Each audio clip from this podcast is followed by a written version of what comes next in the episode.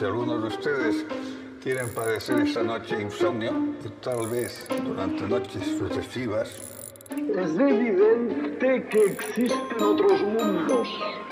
Que no venimos aquí a echar las cartas, ni somos brujos. Discovery's four computers now have primary control of critical vehicle functions. que si la causa no está aquí, tiene que estar en otro lado. Alguien en su casa con una tecla tiene el universo entero. Porque yo he venido aquí a hablar de mi libro. Somos pasajeros de una bolita azul hacia algún lugar. No sabemos bien dónde vamos. Bueno, ya estás listo para grabar. Ya, Ana, es que eres muy mala. Siempre, siempre se pone a grabar cuando yo no estoy preparada porque iba a decirle, ¿ya le has dado? Y no, es que sabes lo no, que pasa, no me que me di cuenta de que en el último capítulo perdí la costumbre, en plan, no hicimos la costumbre de empezar a grabar de la nada, en plan, un, un opening seco, así que nada, aquí... Ya, aquí- ya estamos de vuelta, ya ¿no? estamos Con de esto vuelta otra vez. esto, sí, sí. Aquí, claro, como ella lo controla. Es que me apetecía dar un poco por ¿Sabes qué pasa? Que antes grabábamos con otro programa que hacía los cuatro tiempos. Entonces yo Exacto. lo escuchaba a raíz de... Sí, pero O sea, te acabo de pillar totalmente. Pero bueno, para quien no lo sepa, eh, para quien no lo sepa, esto es un podcast. Somos dos amigas. Y tenemos muchísimas dudas. Aunque también... También, esto- sí. Esto es súper interesante. También se nos conoce por ser dos lesbianas Que no dejan de interrumpirse. y se ríen mucho. Sí, sí. Eh, Es que no puedo. Es que. a ver, Ay. esto viene a raíz de un comentario que nos han dejado en iVoox, en el comentario de la abducción de los Hill, que una persona Y el exorcista, quiero decir Sí. que. Eh, una persona anónima muy agradable ha dicho que nuestro podcast es pésimo porque somos dos lesbianas que no, no dejan de interrumpirse riéndose de cualquier cosa. Y yo, sinceramente, las dos pensamos que es muy buena descripción del podcast. Tío. Es que, es que yo lo leí y dije. 100% real. O sea, hater, me acabas de dar una mejor. Tía, vamos a cambiarlo de la bio y cosas de. Sí, cambiamos la, la En vez de lesbianas bisexuales, porque Sí, hola, realmente somos bisexuales. Representación, por favor. Pero cambiamos la introducción. En vez de un podcast, dos amigas y muchas dudas, eh, dos bisexuales, muchas risas y nos interrumpimos. Yo qué sé, en plan, es que me pareció un comentario genial, pero he de decir también que esto creo que lo hablamos un poco en el último capítulo y si no, lo resumo. Eh, la gente a veces deja comentarios en anónimo, ya sea para decir cosas malas del podcast o para defender críticas y cosas así. Lo que pasa es que nos hemos dado cuenta de los que los comentarios anónimos suelen ser bastante maleducados y no con respeto. Y nosotros aceptamos las críticas, pero con respeto, y aceptamos los debates en los comentarios, pero todo con respeto. Entonces hemos decidido desactivar los comentarios anónimos.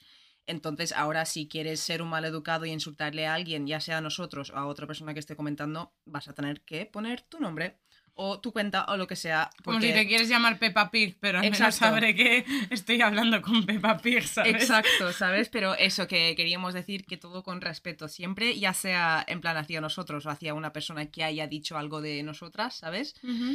Con respeto todo, pero bueno, que somos dos lesbianas que nos interrumpimos, Jessica. Es que me encanta. Interrúmpeme, por favor, que me voy a descojonar.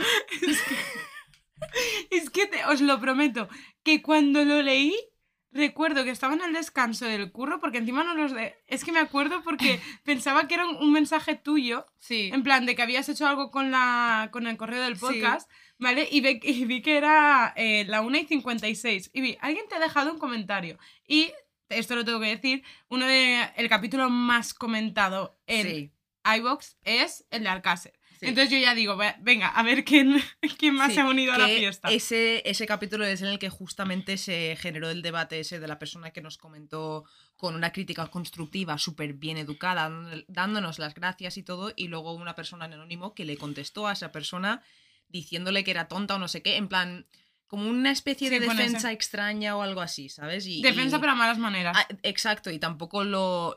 Ni siquiera lo apreciamos, en plan, si vas a, a intentar dar tu punto de vista, se puede hacer sin insultar a nadie ni, ni querer faltarle el respeto a nadie. Efectivamente. Entonces cuando lo vi dije, resumen real. O sea, es que mm, me lo voy a tatuar en la frente, ¿sabes? Efectivamente. Ay, madre mía. Bueno, Aparte de eso, A ver. Ay, ay, es que estoy emocionada porque hacemos un año, un año, un año. cumpleaños feliz, cumpleaños feliz. Te deseamos, la ley de Murphy. Cumpleaños feliz. Em, lo siento. De hecho, Kira ha colgado un globo. He aquí, colgado un globo de un uno que es penoso verlo solo. en plan, Pero no sé, bueno, ya hay un pene. uno. ¿Te imaginas que hemos colgado un pene? Real. y ellos piensan que es un uno, pero. Puede ser, puede ser. Y encima lo ha decorado de Halloween porque, claro, obviamente este Obviously. es el capítulo de un año y el año pasado estrenamos el, la- el podcast el día de Halloween. Efectivamente. Y además, yo tengo que añadir que hace dos días fue mi cumple. Sí. Bueno, hace dos días el día que sale esto. Porque Claro. todavía no ha sido tu cumple ahora mismo mientras estamos grabando.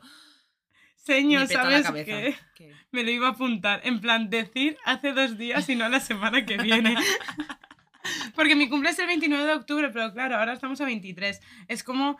Esto es una simulación para nosotras. Cuando grabamos a veces es extraño. como Sí. tener que avanzar en el tiempo sin realmente avanzar, Sí. pero pensar que estamos en una semana que no estamos. Sí, es una cosa rara. Pero bueno, que nada, que estamos muy contentas por toda la acogida. en- Somos muy pesadas porque el capítulo pasado ya empezamos a agradecer a todo Dios. Eh, pero no sé, que nos hace mucha ilusión cuando recibimos comentarios, ver las interacciones por... Efectivamente. Ahora, por ejemplo, podemos hacer... ¡Ay! Importante, podemos Sí. hacer encuestas en Spotify. Sí, si escucháis por Spotify, cuando eh, os pongáis el capítulo, si deslizáis hacia abajo en vuestro dispositivo, el ordenador, lo que sea, eh, veréis como una especie de cuestionario y en este último hemos hecho uno de eh, los temas que preferís que tratemos y tal. Ha ganado el tema de las des- desapariciones por poco, pero nos habéis pedido también cosas de fantasmas, eh, cosas de conspiraciones, cosas de historia. No eh, hemos tocado muchas conspiraciones. no, pocas, pero porque sabes cómo soy yo, que tampoco es, Ay, es que a me mí gusta me encanta. tener, me gusta acabar siempre con un punto de vista concreto y no estar ahí pensando no es que no sé lo que es, ¿sabes? Y, Sí, y las sí, sí, conspiraciones es muy difícil a veces llegar a esas conclusiones. Tía, pero me encanta la paranoia. En plan, es que a mí todo lo que es la historieta me Pero encanta. que sepáis que os vamos a hacer caso, ¿vale? O sea, eh, creo que hoy no vamos a hablar de, de muchas cosas de lo que habéis pedido, pero que lo No, vamos a tener en cuenta para futuros eh, capítulos. Claro, como es capítulo de Halloween, Sí, eh, hay que hacer un capítulo de Halloween. efectivamente. Y aunque tampoco, al menos mi parte, no es muy Halloween, sí que sucede en Halloween. Por eso, claro. Eh, que por cierto, aviso, bueno, que ya os vais a dar cuenta en los próximos cinco segundos, pero esta temporada también vamos a hacer una cosa, es que vamos a ir intercambiando, como siempre empezaba yo el capítulo y luego Jessica y tal, pues este vamos a ir intercambiándolo, así que hoy va a empezar Jessica y tengo muchas ganas porque siempre empiezo yo y ahora voy a sentarme aquí a escuchar. Ay, sí, es como muy raro, me siento como en un prisma, siento que voy a hablar como ocho horas seguidas. cual. Pero bueno, yo Dime. te voy a hablar de un caso que a mí me gusta mucho. Vale. A ver, entendedme cuando digo esto, ¿vale? Obviamente, Sí. joder, siento mucho lo que pasa, pero que es un caso muy, pero que muy interesante y es el caso del crimen Colmenares. Vale, yo sé muy poco de esto. Eso te iba a preguntar. Poquísimo, no, ¿Tú sé, qué no sé sabes? casi nada, Bueno. tía. Nada. Vale. a ver, todo empieza, ¿vale? Con la historia de Luis Andrés Colmenares. eh, Colmenares, sí. Vale. Un chico de 20 años que nació y creció en Villanueva, La Guajira, que es en... ah, Sí. En está cerca de Bogotá. ¿Vale? Y estudiaba Economía e Ingeniería Industrial en la Universidad de los Andes de Bogotá. Vale. ¿Vale? Nació el 23 de mayo de 1990 y siempre se destacó sobre los demás por ser una persona bastante carismática, divertida, alegre y de hecho muy buen estudiante. Vale. De hecho tenía muy buenas Vale. notas. O sea, un tío inteligente. Sí, era un tío sano, Vale, ¿sabes? Vale. poco fiestero, no, no se caracterizaba, aunque hay fuentes que dicen que sí. Vale, este caso tiene... Ha en sido ciertos- muy moldeado, ¿no? Por. Sí, no, es que no he encontrado nada, Vale. no he encontrado como Es, sentencias. pero es un asesinato, es un. ¿Qué es esto? Te lo voy a contar rollo historia. Vale. Porque, a ver, este caso tiene una historia que no te la vas a ver venir. Vale. Y más la gente que no conozcáis el caso, porque Vale. es muy random. Por Vale. eso te estoy poniendo un poco en situación. Vale. Llega el día 30 de octubre de 2010, víspera de Halloween, y Luis Andrés Colmenares y sus amigos decidieron hacer una fiesta típica de Halloween de Estados Unidos. Vale. En plan, una fiesta con alcohol, con Sí. disfraces, ¿vale? Me Mm, parece genial. Mucha música. Sí. Lo típico, Me apunto, ¿no? sí. Yo también. Vale. es algo que yo lo voy y lo hago, ¿vale? Vale. De hecho, todos los amigos de Colmenares quedaron en ir a una zona que se llama la Zona Rosa en Bogotá, más específicamente a la discoteca Penthouse, que se encuentra al norte de la ciudad. Vale. Vale. O sea, Como que se iban de fiesta chunta chunta. Efectivamente. Como Andrés Vale. no tenía ningún disfraz, se fue con su madre a comprarse uno, ¿vale? Y esta madre, importante en la historia, se llama Oneida Escobar. Vale. ¿Vale? Se fueron, todo parecía ir bastante bien, como de costumbre, sin ningún incidente. ¿Cuántos años tenía el chaval? 20. Vale. ¿Vale? Y mientras eh, Colmenares se vestía, llegó su amigo, Vale. Gonzalo Gómez, que estaba bebiendo mientras el otro se acababa Sí, de arreglar. Lo típico, el, el pre... Que esto lo- lo hemos hecho sí, tú y yo un millón de veces para irnos, aunque sea al bar de que la si esquina. se tardan dos horas en arreglarse, pues esas dos horas se pues, está bebiendo la otra persona mientras te arreglas. ¿no? Efectivamente. O os arregláis juntos. Exacto. Vale. ¿Qué pasa? Que al poco tiempo aparece una de las protagonistas de esta historia, Vale. que es Laura Moreno. Laura Moreno. ¿Por qué me... Conozco a una Laura Moreno. ¿Conoces? A ver, Es, es que me parece un nombre muy común, ¿no? En sí, plan, creo que me parece un- Sí, una sí. suma. Luis Andrés Colmenares Sí, me parece más, sí. eh, más complicado porque es nombre, segundo nombre y apellido. Pero Laura Moreno, a lo mejor. Vale. hasta- o sea que por ahora tenemos a Colmenares, Que se está arreglando y es un chico pues inteligente que parece que tiene la vida un poco hecha, en plan que pues que va a seguir con su vida, a conseguir trabajo todo eso. Tenemos al amigo que está Gonzalo bebiendo Gómez. que está, mientras él se arregla y a Laura Moreno que llega. Y la madre ya no está con ellos, ¿no? No, la madre sí, está ahí en la casa, en Ah, plan, vale. bueno. Sí, que están arreglándose en su casa, Efectivamente. que han quedado ahí. Cuando llega Laura Moreno, claro, el Vale, hijo me coge y le situando. dije. Y Es le que he estado viendo muchos documentales de crimen Tía, real pues- este verano y me estoy poniendo en situación. Pues imagínatelo tal cual porque te lo traigo tal cual. Vale. O sea, te lo traigo como un Me cuento. encanta, ¿Vale? vale. Total. Que llega Laura Moreno, coge el señor Luis Andrés, le dice a su madre, bueno, me voy y tal, no sé qué. ¿Qué pasa? ¿De qué se conocen Laura Moreno y Luis Andrés ¿Tenían Colmenares? un ligue? Pues resulta que estudiaba la misma carrera que hacía él. Vale, ¿Vale? Entonces se conocieron en clase un mes antes de los hechos. vale. Y según las fuentes había cierto feeling entre ellos, ¿vale? Poco a poco se dice, ¿vale? Que se fueron gustando y parecía que en breves dirían que eran pareja. Sí. De hecho, Oneida pensaba que a la mañana siguiente Eh, de esa noche ya le diría, sí, oye, vale. que mira, que sí, que es la, la nueva churri que tengo, ¿sabes? Sí, sí. Bueno, total, que se van a maquillarse los tres. Se van a un sitio, a una peluquería a maquillarse y después de esto los amigos se reúnen con los demás y se dirigieron a la discoteca Penthouse, ¿vale? Que concretamente, como he dicho antes, se encontraba al norte de la ciudad en la carrera... Lo, han- lo encontré en la, la Wikipedia como carrera. No sé si es carrera, carretera, ¿vale? Pero bueno, carrera 13 con la calle 84B. Vale. ¿vale? Conocida como la zona rosa de Bogotá. Una vez allí, comienza la fiesta. vale. Todo bien, ¿vale? Empiezan a beber, tal, todo súper... Parecía que lo estaban pasando de puta madre. De hecho, recordemos, es 2010, ya existen redes sociales, sí. ¿vale? Y según las fotos que se subieron esa noche, la fiesta corrió sin ningún problema aparente, Vale. ¿vale? Todo bien. Hasta que se hacen las dos y media de la mañana, cuando empiezan los acontecimientos, pues, particulares. Vale, dos y media de la mañana, todo el mundo en la fiesta, borrachos, alguno drogado seguro, porque estamos hablando de una fiesta de gente de 20 años. vale, A esa hora, Luis Andrés, borracho, abandona la discoteca. vale. Y a partir de aquí los acontecimientos que suceden los conocemos por boca de Laura Moreno y Jessie Quintero. Vale, Jessie Quintero ¿Quién es, es Jessie la Quintero? mejor amiga de Luis Andrés. vale. Vale. Esto hay que explicarlo.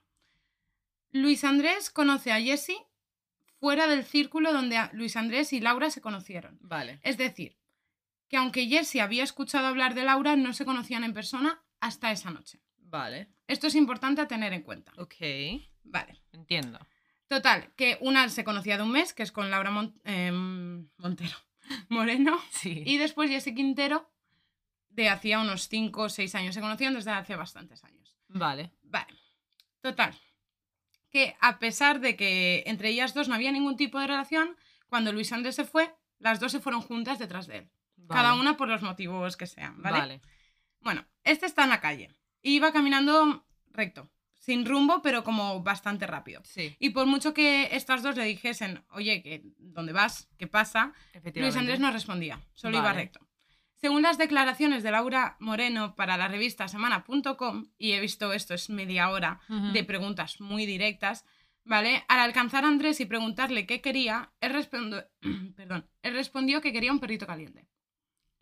Borracho a las dos y media de la mañana, ¿qué quieres? Pues un kebab, un perrito caliente, amigo. En plan, me parece la decisión más correcta. Claro, en plan, no me parece normal. Me parece algo totalmente normal y coherente que una persona borracha a las dos y media haga eso. pero tía, ¿qué pasan fallas? Que tienes un montón de puestecitos. ¿A que sí? tal cual, pues al ser. Halloween Sí. pasaba lo mismo. Y él estaba dejando atrás un montón de puestos de hot dog. Sí. Esto era lo raro. Vale. Vale, entonces Laura Moreno dice, pero mira, si tienes aquí un montón de sitios. tal". Sí. Vale. Total. Que resulta que Luis Andrés se va a comprar el perrito. Y Jesse Quintero y Lara- Laura Moreno detrás a ver qué leches le estaba Sí. pasando. Total, que de repente está comiéndose el hot dog y le llaman por teléfono. Coge el teléfono y Luis Andrés se pone a hablar en inglés. Vale. ¿Vale? Una conversación que le cambia la cara. Vale. ¿Vale? Total, que de repente cuelga y empieza a caminar otra vez. Y coge Jesse Quintero. Es que es- Espe- Es que me parece, en plan, me parece como de película rollo. me Ve- enfado. pero tampoco en plan rollo, vete al quinto stand de hot dogs y te llamarán cuando estés ahí y te dirán algo. Y luego tiene en plan rollo espía, ¿sabes? No lo había pensado así. Me parece súper extraño. No sé, dime, no, pues, cuéntame. No, pues ahora sí que vas a flipar. Sí.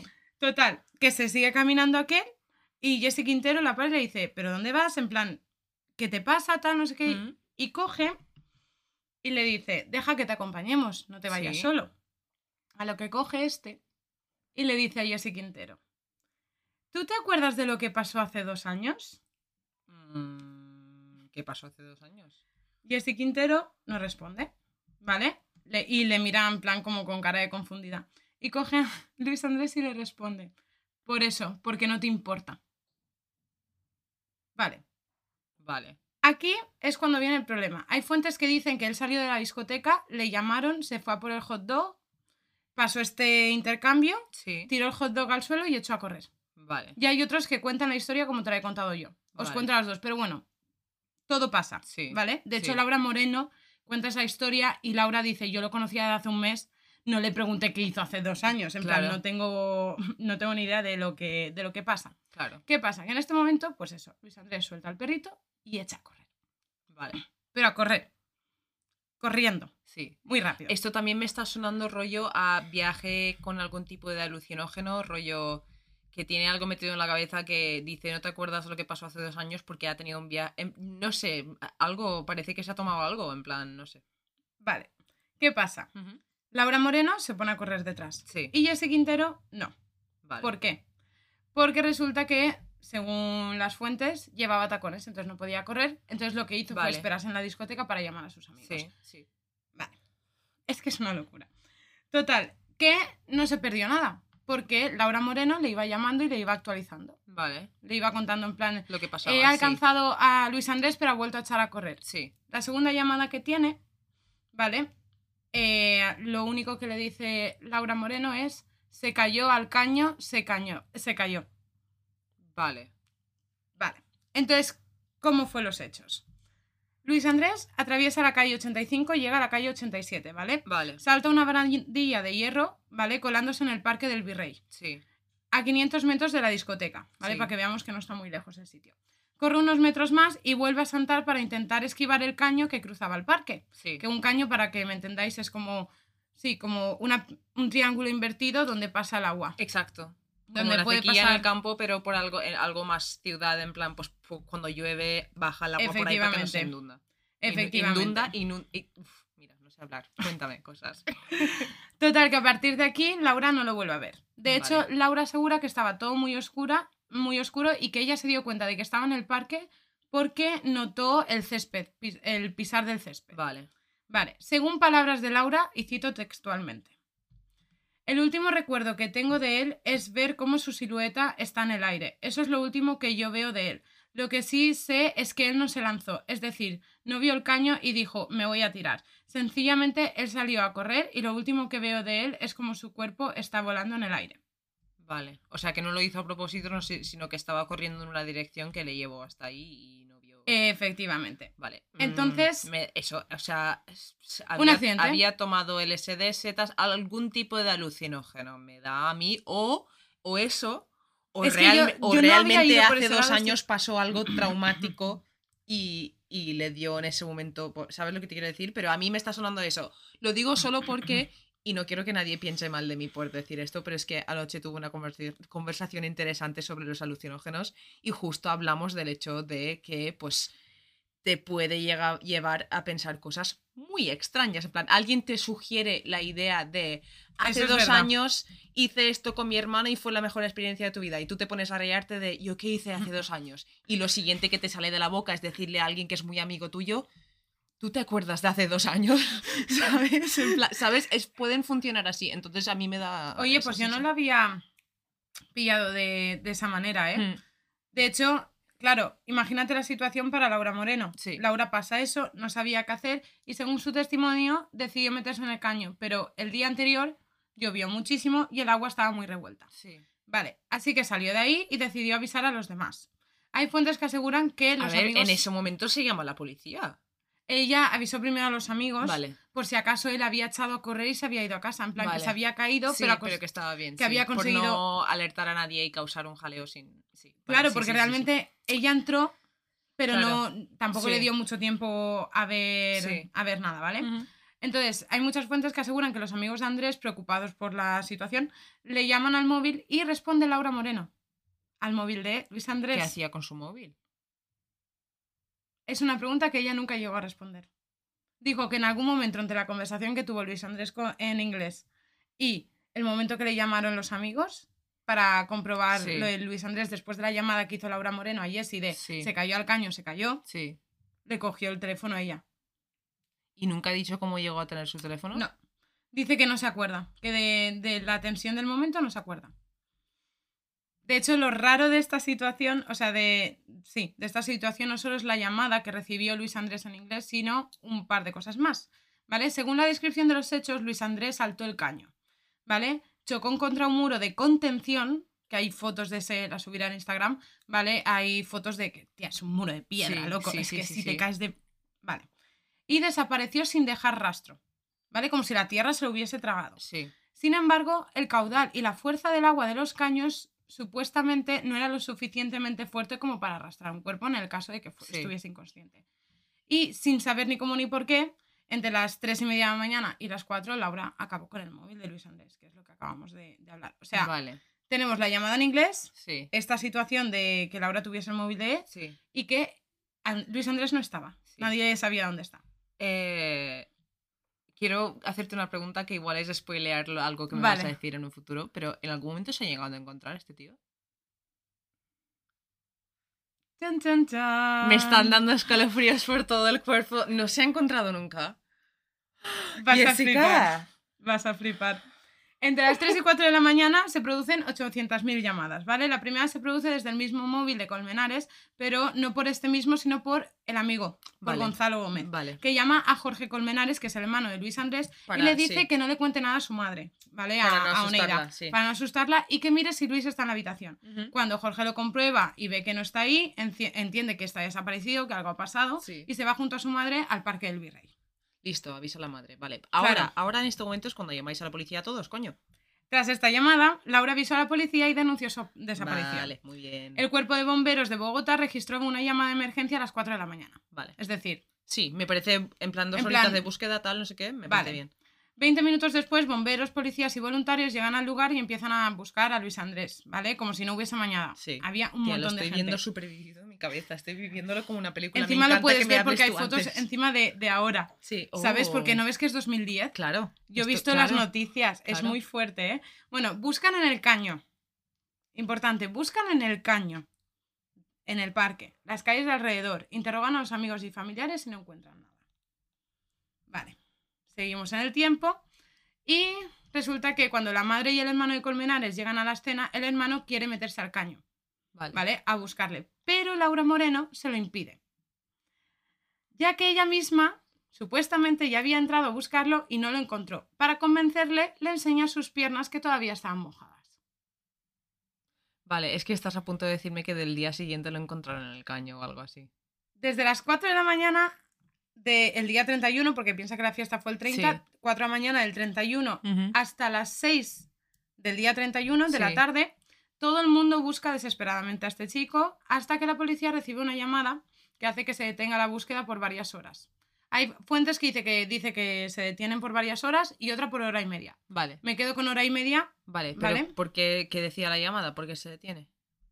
no se sabe. No sé Vale. si era otra emergencia o algo, pero se detiene la búsqueda. Ah, que me estoy. Es que es como una novela. Alguien en esa hora y media metió el cuerpo en el caño, ¿a que sí? Tras este parón, se reanuda la búsqueda y sobre las 7 y 20 y 8 y 20 de la tarde, las autoridades encuentran el cuerpo sin vida de Luis Andrés Colmenares a 25 metros, unas fuentes dicen 25, otras dicen 100 metros, de distancia del lugar donde supuestamente cayó. En el caño. La primera conclusión dice que fue un suicidio, que tras recibir esta llamada, Andrés quiso acabar con su vida. Tela. ¿Y, ¿Y de quién recibió la llamada? En plan, el número nunca se buscó el número de quién la persona que fue ni nada. A este punto nadie miró el móvil. Pero en ningún momento nadie lo ha llegado a mirar. ¿No han mirado de No. dónde vino la llamada? Han mirado los móviles de Laura, Sí, han mirado la localización, sí, ¿vale? Han mirado el móvil de Jesse Quintero, sí. Pero no llegaron a hacer una, eh, una investigación profunda sobre el móvil de Colmenares. Porque lo descartaron como suicidio y ya está. Ahora te cuento. Es que es muy Lo siento, fuerte lo siento, es que me estoy anticipando. Tía, se pone... No, no, no, si es que aunque te anticipes Sí, sí, vas a sí. flipar. Vale, su cuerpo... Uf, vale, aquí empiezan las- los datos raros ya, ¿vale? Vale. Su cuerpo estaba boca abajo, con una herida bastante visible en la frente que supuestamente confirmaría la teoría de la caída. Claro, que se chocó contra la pared de contención. Es decir, que su muerte, según la doctora Leslie Rodríguez, que fue la encargada de la primera autopsia, y digo primera porque hubo una segunda, Leslie Rodríguez me suena un montón su nombre.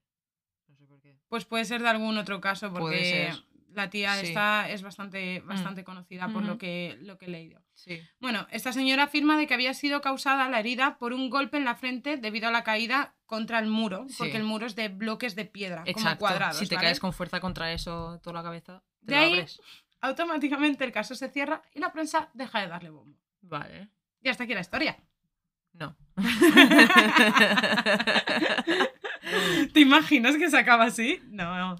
A ver, la familia de Luis Andrés obviamente dice, aquí hay algo que me huele raro, no está muy de acuerdo con la conclusión. Como, eh, no, no huelen. ¿Cómo No huele un poco Eso, raro No huele un poco raro aquí. Claro, hay cosas en plan de qué coño pasó hace dos años, quién le llamó por teléfono, por qué la policía no miró su teléfono, por qué le dio su móvil a Laura, porque encima Luis Andrés era una persona muy reservada. Todas las preguntas que yo te estaba haciendo mientras contabas esto, en plan, eh, ¿por qué tenía su móvil? ¿Por qué no miraron quién le había llamado? Porque si, si supuestamente la llamada era lo que le hizo, en plan... Y Es- si, es alguien, y si ¿Y alguien qué le había hace dos dicho, años? y si alguien, y si, y si había encontrado un juego de estos extraños en internet de haz lo que te digo, si no mato a tu familia, en ese momento le llamaron y le dijeron mátate ahora mismo que si no muere toda tu familia. Claro. Pero como nunca miraron su ordenador, no sabía que estaban. Porque en los años 2010-2012 hubieron un montón de juegos suicidas que acabaron afectando a Ya niños ves. y niños se quitaron la Y lo de la bulimia y la anorexia, ¿te Efect- acuerdas? Sí, sí, sí. Uh. Habían, en esos años habían y siguen habiéndolos unos trends por internet que estaban diseñados para dañar a la gente. En plan, que lo digo como una teoría muy extremista, ¿sabes? Pero no sé. Pero si no lo investigas no lo sabes. Claro. De hecho, su madre, convencida de que había algo raro, dejó su trabajo y se dedicó 100% a descubrir la verdad sobre el caso de, de su hijo. Es que además si era un tío inteligente, que le iba bien el trabajo, que... que... Fue entonces cuando algo random volvió a pasar. Vale. Vale, si no teníamos bastante con todas las incongruencias del caso Sí. y todas las cosas que se habían dejado sin resolver, Sí. Oneida Ujú. día La durmiendo. madre, sí. tuvo un sueño revelador. Vale. Y esto lo dicen todas las fuentes que he consultado, todas cogen sueño revelador. Vale. Porque se le apareció su hijo Vale. y le dijo que la mayor pista estaba en su cuerpo. Vale. Qué mal, qué mal me siento ahora mismo. Que la mayor eh, pista estaba en su cuerpo, que investigaran en su cuerpo. Vale. Vale. Con esto en mente, la familia Colmenares en agosto del 2011 decidieron contratar a Máximo Duque para que hiciese una necropsia al cuerpo Sí. del joven. Sí. Y los resultados hicieron que el caso se volviese a abrir. Vale. ¿Por qué? Recordemos que la versión oficial defendía la idea de que Andrés Sí. se cayó, se golpeó la cabeza y murió. Sí. Ah, Supongo, bueno, se quedaría inconsciente, iba borracho Sí. y con el agua todo. Contribuiría a su muerte. Claro, Vamos. efectivamente. Sin embargo, La necropsia reveló siete fracturas distintas en todo el cráneo que se habían llevado a cabo supuestamente por un objeto contundente como una botella de cristal. Y las fracturas son las siguientes. Creo que ha sido el caso que más me he currado, honestamente. Estoy. Las fracturas son las siguientes. Zona frontal lado derecho, zona me- media y izquierda. sí. Órbita derecha, órbita izquierda, nariz, maxilar derecho, zona maxilar debajo de la órbita izquierda y paladar. O sea que lo que me estás contando es que la pared tenía una botella. en plan, Eh, vale, y me estás diciendo, espero que lo que me estás diciendo con esto es que se reabrió el caso. claro. Vale, gracias. Obviamente. Coño. Pero es que hay más cosas más fuertes. Vale. Otro dato importante es que el cuerpo, según la primera versión, se había encontrado boca abajo, mientras que la necropsia reveló que la coagulación de la sangre te en iba a el decir, cuerpo sí, no concordaba con esto. la lividez. Y es que la lividez estaba en la parte posterior del cuerpo y no la delantera. Eso quiere decir que cuando estaba muriéndose, su sangre empezó a acumularse en la parte de abajo de su cuerpo, por lo tanto estaba boca arriba. Exacto. Gravedad, chicos. Entonces, si el chico murió hacia abajo, la sangre debió quedarse en la parte delantera, es decir, en el pecho. No en la espalda. Sí. Vale. Sí, sí. Entonces se dedujo que pudo estar hasta 12 horas en posición de cúbito supino, es decir, boca arriba, pero el cuerpo fue descubierto en posición de cúbito, de cúbito prono, boca abajo. Vale. Además, tras investigar más a fondo las fotografías de esa noche, se dieron cuenta de que los pantalones negros que llevaba Luis Andrés tenían marcas de, de pasto, de, de césped. Sí. ¿Vale? Eh, una pregunta. Laura y Jessie se llevaban bien. Se conocieron esa noche. Se conocieron esa noche. Vale. Y Laura era en plan un poco ligue de él, ¿no? Supuestamente. Pero Jessie era su mejor amiga de hace mucho tiempo. Sí, Y Laura fue la persona que fue detrás de él, ¿no? Jessie. efectivamente. Por ahora, sin más detalles, mi teoría, y es que me, estoy, me lo estoy pasando muy bien, ¿eh? Sí. Mi teoría, lo siento por... en plan, cuando digo estas No, no, cosas y me río, ¿sabes? En Eres plan, una lesbiana interrumpiendo. Exacto, soy una lesbiana interrumpiendo. Pero aparte, quiero decir que cuando digo que me encantan estas cosas y me río y hago chistes y tal, obviamente no me estoy riendo de la muerte de nadie. ¿eh? En plan, estamos intentando hacer pues un poco más. Tío, porque es que si no, ah, investigando esto, Sí, pero eso, mi teoría ahora mismo es que Laura lo mató en un ataque de celos o algo, pensando que él igual, él igual en algún momento esa noche igual la vio liarse con su mejor amiga de hace mucho tiempo y se dio cuenta de qué tal. Y no- yo qué sé, ¿sabes? Esa es mi teoría. es buena. No va por ahí, pero es Me están buena. surgiendo mil teorías y cambian cada cinco minutos, chicos. Esto es mi vida. Bueno, esto, ¿por qué es importante esto de los pantalones que te decía y el Sí. césped? Eh, mm, porque básicamente, es decir, es El como recorrido si que había el hecho. cuerpo Sí. hubiese sido arrastrado por el suelo para llevarlo al caño. Sí, en plan por las marcas que tenía, ¿no? Eso lo pueden ver en un. en Entonces, en, laboratorio. consecuencia, las rodillas deberían de tener rasguños, ¿verdad? Exacto, exacto. Pues los tenían. Ajá, He visto fotos. ajá. ¿vale? Tenían esas marcas de Sí. típico de cuando te caes con los patines, que por cierto. Kira ha empezado a Ah, patinar. sí, no lo he comentado, he empezado a patinar, he cogido los, pati- los patines un total de siete veces y ya sé hacer trucos pequeñitos y cosas y mira, fantasía, pues bueno. tía, la típica rasgu la Sí, rasgura sí, de que sí, te... las de- marcas que tengo yo en las rodilleras, vamos, de caerme. Efectivamente. Bueno, otro detalle muy, muy curioso es, vale, aceptamos la versión oficial, ¿vale? Luis Andrés se cae al caño por accidente, se golpea la cabeza, que con casuali- casualidad tiene siete fracturas, ¿vale? Cae a caudal, el caudal la arrastra. Pero, ¿por qué no hay marcas de sangre Claro, en el muro? claro. Porque esto también se lo preguntan a, La a cabeza Laura. sangra un cojón, yo me hice, Tía. yo me he hecho heridas pequeñas en la cabeza y parece que me vaya a morir. Tía, es que por eso te digo, las fotos, Ah. es que ya te digo, 2010 puedes Sí, ver sí, las fotos en internet, ¿sabes? Eh, Sí. Tía, se ve el caño y no se ve nada de sangre. Le preguntan a Laura sobre eso. Y. Laura dice que no se acuerda, que estaba todo muy oscuro y que no se acuerda, que no se fijó. Vale. Vale. Esto es importante. Total, que entonces con estas evidencias, el 7 de octubre de 2011, Sí, o sea que hace poquito como que se hizo claro, el un año aniversario, y poco, sí. ¿Vale? Las autoridades detuvieron a Laura Moreno y Jessy Quintero acusándolas de falso testimonio y coautoría propia de homicidio agravado. A las dos. Sí, A las dos, claro, porque fueron las últimas dos que estuvieron con él. efectivamente. A ver, yo, yo también mi teoría iba por ahí, en plan que algo tenía que ver con las dos, pero no sé hasta No, espérate, que si pensábamos que no habían pasado bastantes cosas extrañas. Espérate que aún faltan unas cuantas Sí. más a la historia. En este punto de la historia aparece un nombre que hasta ahora no te he comentado. Y es Carlos Cárdenas. Vale. ¿Quién es este señor? El exnovio de Laura Moreno, que la habían dejado poco antes de que Laura empezase a hablar con Luis Andrés. Empiezan a encajar las cosas en mi cabeza. ¿Por qué aparece este nombre en la historia? Porque resulta que la madre de este chico. María del, Pil- María del Pilar Gómez, había estado haciendo llamadas para apartar al fiscal encargado del caso. ¿Cómo? ¿Cómo? ¿Cómo? ¿Cómo? es que ahora es cuando la historia da unos tintes que no te he dado todavía. Vale. Vale. Debido a esto, la mujer dejó al descubierto que su hijo Cárdenas, eh, Carlos Cárdenas había tenido esta relación con Sí. Laura y la habían dejado poco antes, ¿vale? Sí. Y, de hecho, eh, esta Laura había estado mucho tiempo como borrando algunas de las fotos, pero no Sí. las había borrado todas todavía, Sí. ¿vale? Que puede indicar que aún tenía esa esperanza de volver Sí. con él. Vale.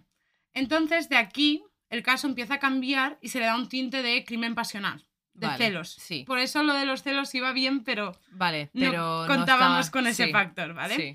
Entonces aquí se planta la cosa de Carlos pudo estar celoso y junto a un grupo de amigos decidir darle una, pan- una paliza a Luis Andrés y lanzarlo al caño, Sí. ¿vale? Aunque Laura insistió en el juicio en que Colmenares y ella solo eran amigos, Sí.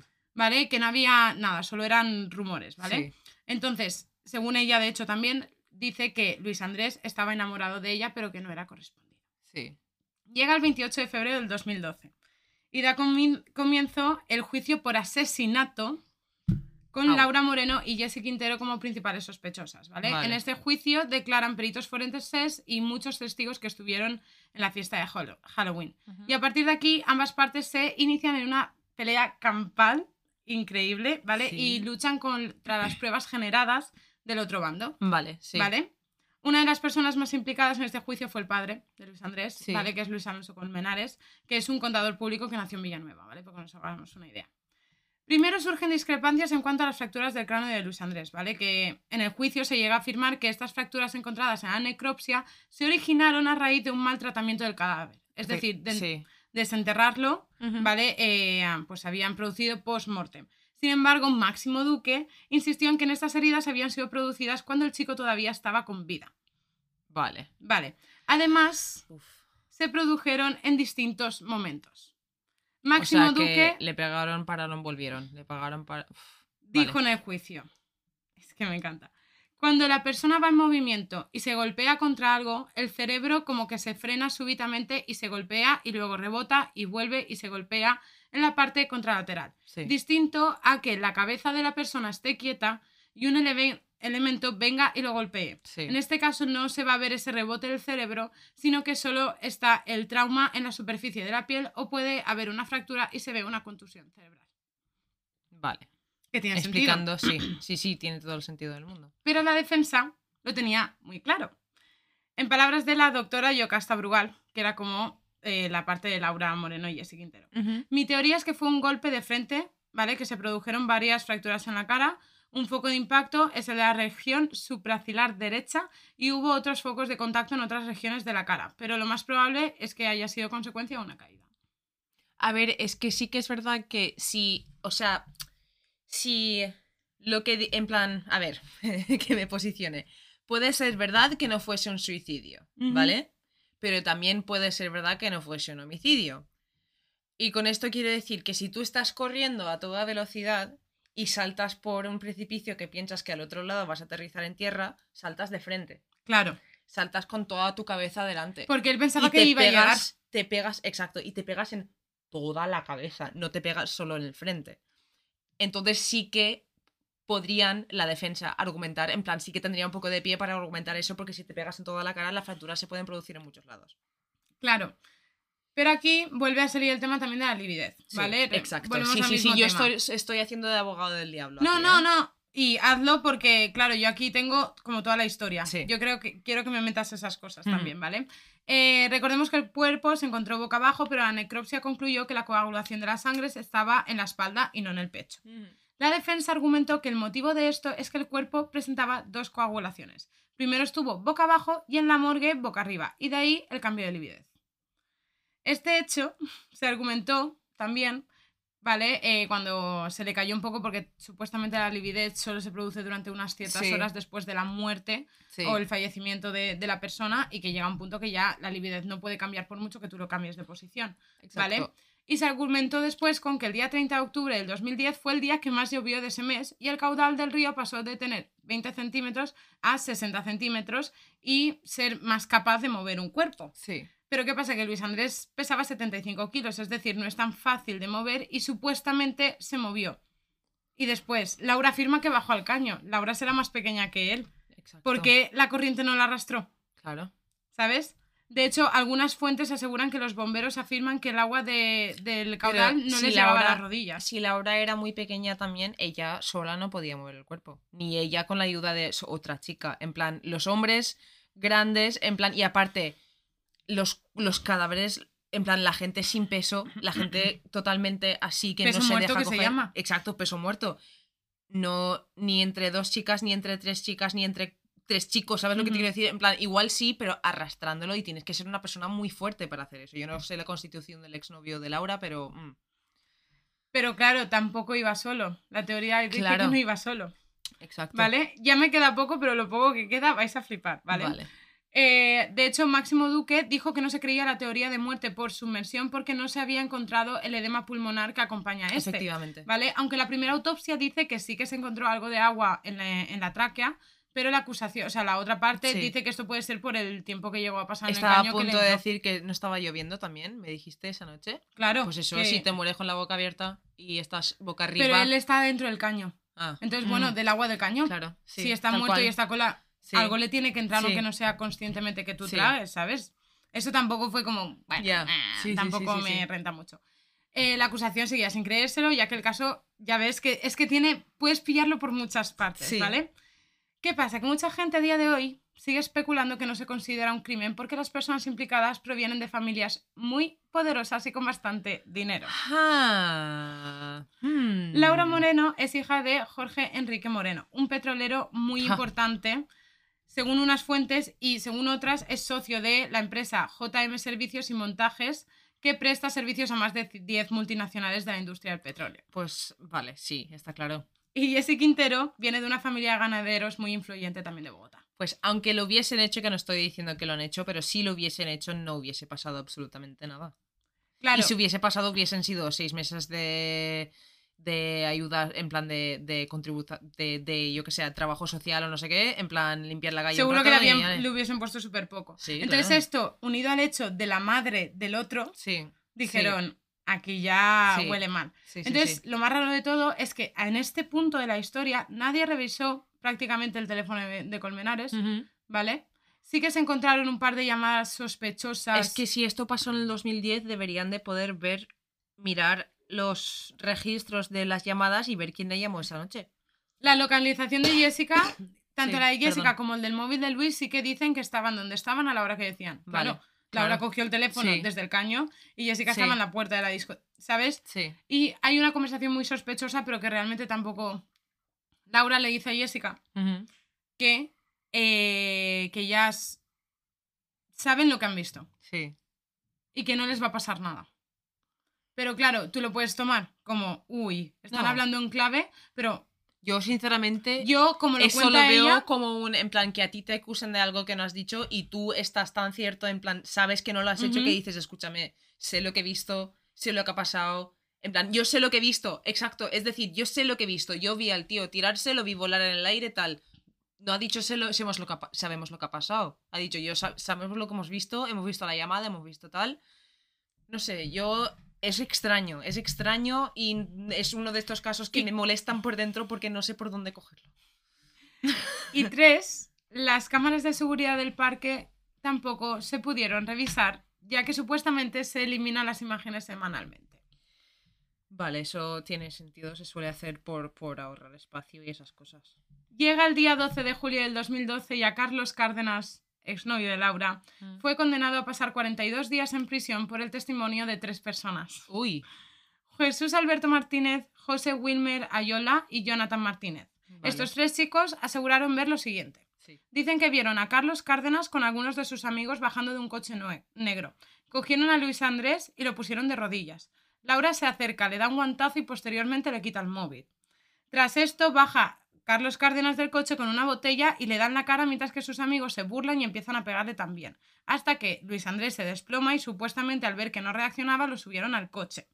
Sin embargo, bueno, Quiero hacer una pregunta antes de que sigas, perdón. ¿Hasta qué punto se sabía en el público los, los detalles del caso? Rollo, la prensa sabía que le habían quitado el que Laura tenía su móvil, la prensa sabía que habían encontrado la autopsia con más golpes en la cara. To- ¿Todo eso se sabía? había muchos de los datos que ya eran públicos porque piensa Vale. que eso en 2012 ya Sí, siempre llevaban es un un año problema, y pico tío. de... Sí, exacto, sí, sí. Es, siempre, siempre es un problema eso. Vale, sigue. ¿Qué pasó? Posteriormente estos tres chicos fueron condenados a seis años de prisión por cometer el delito de falso testimonio tras comprobarse por la geolocalización de Carlos que éste se encontraba en otro lugar a la, a la hora de los hechos. Es que por ahí va mis preguntas. La gente es muy gilipollas, muy tonta y dicen, vamos a intentar joderle la puta vida a este chico y dar un testimonio falso. Y- Efectivamente. Y, esos son los que joden realmente lo que tiene que ser la justicia y cómo se va a encontrar. Porque luego, ¿de quién te fías, tío? ¿De qué? ¿Sabes? De hecho, uno de ellos llegó a afirmar que fue la propia familia de Colmenares quien le insistió en asistir como, como testigo, ¿vale? Y de hecho no se ha podido comprobar, ¿vale? Lo único que sí que se ha podido encontrar es que uno, uno de los testimonios que aportó la familia Colmenares estaba en otro país cuando sucedió el, el- el Sí. esto y le pagó el billete. Total, que ya lo último, el 7 de octubre del 2014 el Tribunal de Bogotá absuelve a Carlos Cárdenas del delito de Sí. homicidio, ¿vale? Agravado mientras que el juicio contra Laura y Jessie continúa. Sí. O sea, eh, ellas Está- aún siguen como Oh. sospechosas, ¿vale? Vale. ¿Qué pasó? Que en 2016 la Procuraduría y la Fiscalía pidieron la condena para ambas. Para ambas. Vale, una condena en la que presuntamente ambas participaron en los hechos. Sí, Pero volvemos a lo mismo, tampoco se conocían hasta ese tal día. cual. ¿Qué pasó? Que no fue hasta el 21 de mayo del 2021 que se ratificó la sentencia que salió en 2017 que las absolvía, pues este año, el Sí. día 21 de mayo, se ratificó como que se confirmó la, sentencia absolutoria hacia Jesse Quintero y Laura Moreno, cerrando un proceso judicial que duró más de 10 años. Vaya tela. Y no se ha podido cerrar este caso. O sea, se ha, qued- Sí, se ha quedado, como un poco accidente que... tal. Sí. Y esto es la historia que te tenía que traer hoy. Ha sido una montaña rusa de emociones, tío. Estoy... Me ha gustado mucho. Siento que se haya quedado tan largo, pero después he pensado, solo tenéis un capítulo cada dos semanas. Exacto, no, os lo ponéis varios días y ya está. O sea, porque. O sea, Conozco a varias gente hacer- que se ha puesto mi caso Sí, y después sí, sí. el- bueno, Podéis pausar esta hora y mañana escucháis mi caso que viene ahora y no pasa absolutamente nada. No me voy a ofender, chicos. Que lo veo en las estadísticas, ¿eh? En las estadísticas se puede ver incluso hasta la, en plan cuánto escucha la gente del capítulo, cuándo pausa y cuándo lo vuelve a escuchar. Y, Así que y está bien. Os es estoy que en verdad. vigilando. No, es mentira. está, está, para nosotros está bien. Pero, tía, mm, me ha encantado. Me ha encantado mucho. Me ha gustado. Es que me, apare- me parece que tiene de todo. Sueños rem- Lo siento por interrumpirte tanto, No, no, no, no. Al, re- al revés, al revés. Yo estaba sufriendo porque digo, creo que se me está quedando muy largo, pero a la vez como hemos quedado en hacer no, no, no, capítulos no, más sí, largos y todo, pero tía, me pareció un capítulo, de verdad, como tampoco hablamos mucho de Latinoamérica, Mm, digo, hablamos de, de, Me ha encantado, de este caso y que además, no sé, tío, tiene de todo y yo no sé qué Y encima creer. pasó en Halloween. Encima pasó en Halloween, tía, y yo no sé qué creer. No sé qué creer porque, claro, Es que a mí me has dejado muy loca también porque te he dicho tantas teorías que a todas las sigo dando algo de validez, todas las que te he dicho. claro, todas, porque todas yo pienso, tía, que Laura Moreno ha tenido algo que ver. Tía, porque hay muchos datos que me he tenido que dejar fuera porque si no esto se me hacía Sí. larguísimo. Pero, tía, creo que algo ha tenido... No sé. Pero a la vez yo he visto su entrevista Sí. y se pone a llorar. En plan, no la veo... Tía, tiene 20 años, es Sí. una... Pues quiere vivir también su vida y eh, imagínate, yo me pongo en su situación de que sea realmente inocente y pensar, es un chico que conozco hace un mes, Es que, y respeto aparte, la muerte y necesito tal, pero... una cosa muy importante que siempre se pide en los casos es el motivo. Ujú. No entiendo qué motivo tendría ella para solo, en plan... Ella no, pero si es lo el del novio... Ya, pero es que me parece extraño, tío, me parece extraño. No sé. no A ver, el novio también dicen que no era un santo, ¿eh? Era un poco así macarrilla y tal, pero claro, tan macarrilla hasta que sin querer, con una botella de cristal, que yo creo que todos con 20 años somos conscientes de que una botella de cristal en un golpe en la cabeza... Efectivamente. En plan, Mm. sueles tener antecedentes un poco más fuertes que ser un poco más carrilla, ¿sabes? Pero bueno. No sé, tía. Pero bueno, de ¿qué me vas a hablar? ¡Uh, qué guay! Yo ya he acabado. Yo, pues ahora tengo que empezar yo después de esa montaña rusa, tía. No tengo el cerebro para estas cosas. Eso es lo que te hago yo a ti siempre. Sí. Lo siento, ¿eh? Lo siento. Hostia. Bueno, tía, mira. yo vengo a hablarte Venga. de cómo es Halloween y también es el aniversario del podcast, pues que quería hacer algo que estuviese relacionado con ambas cosas. Entonces, la gente que habéis escuchado el primer capítulo sabréis que hablé de los orígenes de Halloween y luego di como unas cosas curiosas, en plan unos datos curiosos de Halloween. Y uno de los datos que di fue que eh, Houdini, el mago, el gran ilusionista, eh, murió el día de Halloween. Entonces he decidido que el capítulo de hoy va a ser sobre la vida de Houdini y cosas interesantes que hizo que yo no tenía ni puta idea, ¿ale? Me encanta tu cara que es que, de es- que, de tía, vale. Me encanta. ¿Tú No qué ni- sabes de Houdini? Pues que es un señor que era mago, que creo, de hecho creo que era escapista. Sí, De el estos que ilusionista se- escapista, Sí, bueno. sí, se especializó en Creo que todos los magos al final son ilusionistas. sí, ¿No? Pero quiero decirte de estos que se enganchaban con cadenas y se metían dentro del agua y tal. Pero eso es lo único, o sea, como que tengo imágenes Vale. de él engan- con cadenas. Sí. Vi un vídeo hace mucho tiempo, pero tampoco le, le hice mucho Vale. caso. Eh, antes de empezar, ¿vale? Quiero ponerte un audio, una cosita, ¿vale? Que es la única grabación que existe de la voz de Houdini a día de hoy, ¿vale? Hostias. Eh, Estoy y flipando, esto no me lo esta te lo voy a poner, ¿vale? Igual si puedo meterlo aquí, no lo meteré aquí. Harry Houdini, October the 29th, 1914, Flatbush, New York. Vale, y antes de que reacciones, tengo que contarte un dato interesante sobre la fecha en la que se grabó esto, ¿vale? Ay, ahora me va a follar la cabeza. Esta verás. grabación es del 1914, pero es del 29 de octubre. ¡Ah! ¡Desde mi cumpleaños! Es de tu cumpleaños. ¡Ay, qué ilusión! Es una grabación que se hizo muchos años antes, antes de que nacieras, pero el día de tu cumpleaños. ¡Ay, qué guay! Sí. ¡Ay, qué chuli! Sí. hijo! Bueno, pues empezando con eso. Eso es la voz de Houdini, ¿vale? Bueno, pues para Ya, quien no me lo recuerda sepa. un poco la forma de hablar, de expresarse, me recuerda un poco a Dalí. Sí, sí. En plan, esa- el... Sí, efectivamente. Como la musicalidad de, Sí. de hablar, ¿sabes? Vale, pues, ¿quién fue Harry Houdini? Porque se llama Harry, ¿vale? Harry Houdini, como Harry Potter. Como Harry Styles había Eh, pensado yo. Bueno, pues originalmente eh, Houdini se llamaba Eric Weiss, ¿vale? Uh. Su nombre original. ¿Vale? Eh, nació en Budapest el 24 de marzo de Ujú. 1874 y fue un ilusionista y, como has dicho tú, escapista muy famoso y conocido en Estados Unidos. O sea, un mago del- de los tiempos. ¿vale? Hasta aquí llego yo. Vale. Su familia, eh, cuando él tenía cuatro años, se mudó a Wisconsin porque su padre era rabino, ¿vale? Porque ellos eran judíos. eh, y lo habían mandado a esa congregación, ¿vale? Eh, cuando tenía ocho años, se puso a trabajar vendiendo periódicos e ilustrando zapatos en la calle para ayudar a su familia económicamente, ¿vale? Vale. Tenía cinco hermanos y una hermana, o sea, una familia Uf. bastante grande. Sí. Eh, su interés por la magia surgió, y esto te lo juro que parece una película, surgió cuando su padre le llevó a ver a un mago viajero llamado Dr. Lin, ¿vale? Cuando Uh. tenía nueve años. ¿Vale? Eh, cuando tenía, sí, esto cuando tenía nueve años, ¿vale? Y se enamoró tanto de lo que es la magia y el show y todo esto que montó su propio circo con sus amigos del barrio. Super cookie. ¡Qué y el nombre que se puso fue Eric el Príncipe del Aire. Y Uh. traba- eh, actuaba como trapecista y contorsionista. Una pregunta sobre ti. Dime. En plan, ¿tú has sido una niña que, siempre, que le ha interesado la magia? Oh, hostia, tía, pero si mis, mis padres me contaban en plan libros con hechizos que yo podía en- aprender, digo, entre comillas, aprender, en plan, yo todos los días tenía como un listado de cosas que tenía que hacer para ser maga. Tía, A mí me encantaba la magia y era muy ¿Sabes? fan. No sé si tú te acordarás, pero ¿tú te acuerdas de este programa de hace unos años ¿Cuál? que era de un mago que iba con una máscara negra y revelaban los secretos? De- o sea, como el truco. Pues No. había un programa muy es- eh, en España muy conocido que se hacía los sábados por la mañana y los domingos por la mañana en cadenas como DMX idea, o algo de, esta, de estas random, Sí. que era de eso, que era un señor súper grande con una máscara negra, tía, que hacía el truco y lo revelaba como lo hacía. Eso me encanta, me encanta que lo revelen, pero sé que los magos no pueden revelar sus secretos. Ya. Pero bueno, Bueno. vale. Eric, príncipe del aire, ¿vale? Hello. Eh, se, vale, se ve que a los 12 años se fue de casa. ¿vale? Porque estamos hablando de tiempos anteriores que la gente, pues, eso. Eh, buscando como en busca de circos y espectáculos, eh, en plan para ver y Dios porque se obsesionó, pero con 13 años volvió cuando su familia se mudó a Nueva York, ¿vale? Aquí ver, empezó a trabajar sense. otra vez en varias cosas distintas, en plan para ayudar a su familia, y en su tiempo libre estudiaba magia y hacía deporte. Muchísimo deporte, muchísimo, ¿vale?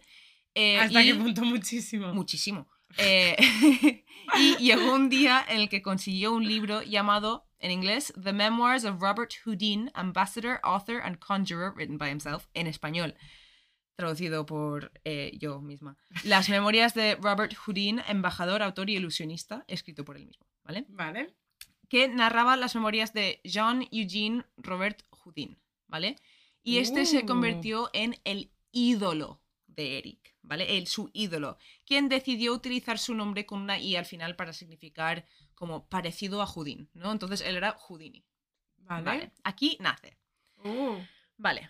Qué Eh, guay. para quien no lo sepa, pues Houdini era un mago muy conocido por sus escapismos que parecían imposibles, ¿vale? Y mucho de esto es debido a que era deportista y era especialmente bueno en la natación, ¿vale? Y tenía una rutina física súper intensa todos los días, ¿vale? Y uno de sus trucos más famosos eh, se llama la metamorfosis, Vale. donde le ataban y le, entre- le metían dentro de un saco, ¿vale? Y el saco lo metían a su vez dentro de un baúl, ¿vale? Y todo atado y todo sujeto con candados, ¿vale? Y su ayudante subía encima del baúl, levantaba una cortina, hacía 3, 2, 1, la cortina caía y en vez de estar ella estaba Houdini. Y cuando abrían la- el baúl, sacaban el saco, estaba el ayudante dentro. Tía. Muy Vale. fuerte. No, yo estas cosas me Esto dan se ansiedad, sigue ¿eh? haciendo a día de hoy y es algo impresionante, ¿vale? Y se piensa que Houdini llegó a, a ejecutar, a, eh, perdón, a ejecutar la metamorfosis más de 10.000 veces en toda su carrera, ¿vale? Dios. Eh, durante esta época de su vida es cuando se hizo especialmente famoso y conocido y tenía una relación muy buena con su madre y su madre iba a todas sus actuaciones. la apoyaba un montón, Ah, ¿vale? Qué guay. Y claro, eh, su madre... Hombre, porque para la época, dedicarse al circo. En 1913 fallece su madre, ¿vale? Estaba Vale. mayor. Y él estaba muy afectado por esto, ¿vale? Y durante esta época estaba muy de moda el espiritismo. Y aquí ya es cuando las cosas raras empiezan Vale. a ocurrir. Para quien no lo sepa, el espiritismo es una doctrina, se dice filosófica, pero hay gente que dice pseudocientífica, no sé, originada en Francia a mediados del siglo XIX que tenía como uno de sus principios la inmortalidad del alma. Y era, bueno, y sigue siendo una práctica que sostiene que es posible entablar una comunicación o una conversación con un espíritu o alma de un muerto a través de un medium o, eh, yo qué sé, escritura automática, estas cosas. Lo de la escritura automática es muy fuerte, tía, ¿eh? Vale, pues, por lo tanto, a estas alturas, a principios del siglo eh, XX, ¿vale? Ajá. Era muy común encontrar varios mediums conocidos por ciudad, ¿vale? Y supuestamente reputables en todas las ciudades grandes de Estados Unidos, ¿vale? Y era Sí. muy común asistir a ellos cuando te había fallecido algún familiar. En plan, es que era algo normal, la gente no lo veía como algo raro, ¿vale? Sí, la verdad es que a principios del siglo XX se caracteriza por ese movimiento de... Efectivamente, la mayoría de ellas eran mujeres, ¿vale?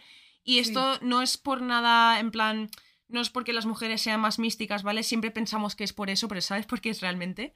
Porque a estas alturas de la vida era uno de los pocos trabajos que se consideraba que podían ejercer las mujeres, al igual que estar en los centros de llamadas y todas estas cosas. Hostias. Entonces lo hacían hombres también, pero pocos. Lo hacían muchísimas mujeres, ¿Te ¿vale? imaginas Desde su qué casa. prefieres, llamadas o Claro. hablar con los muertos? Hostia, es, Eh, que es muy fuerte, ¿eh? Y además Uh. piensa que durante y después de la Primera Guerra Mundial murió muchísima Hostias. gente. Entonces, esa idea de, aparte, y había muchas personas que no sabían ni siquiera si su hijo estaba vivo o no. Entonces iban a los mediums. En plan, se, era algo que se reclamaba muchísimo en la época. La gente lo pedía, ¿vale?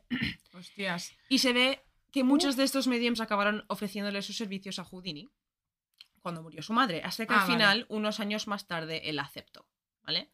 Y durante la sesión de espiritismo, la medium con la que estaba hablando pudo ponerse en contacto con su madre, ¿vale? Se puso en contacto con su madre y le relató un mensaje palabra por palabra que supuestamente venía directo de ella.